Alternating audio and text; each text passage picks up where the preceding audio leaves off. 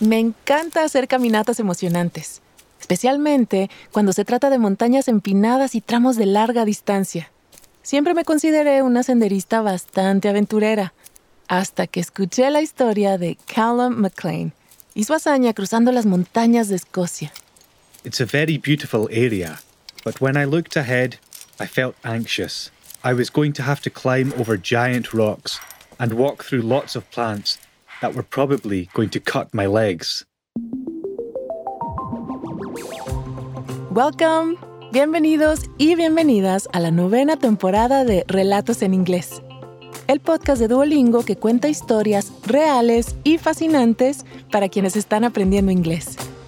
En la nueva temporada de Relatos en Inglés, haremos una caminata en Escocia y visitaremos los famosos espectáculos de Broadway en la ciudad de Nueva York. I stood outside the theater and called my mom.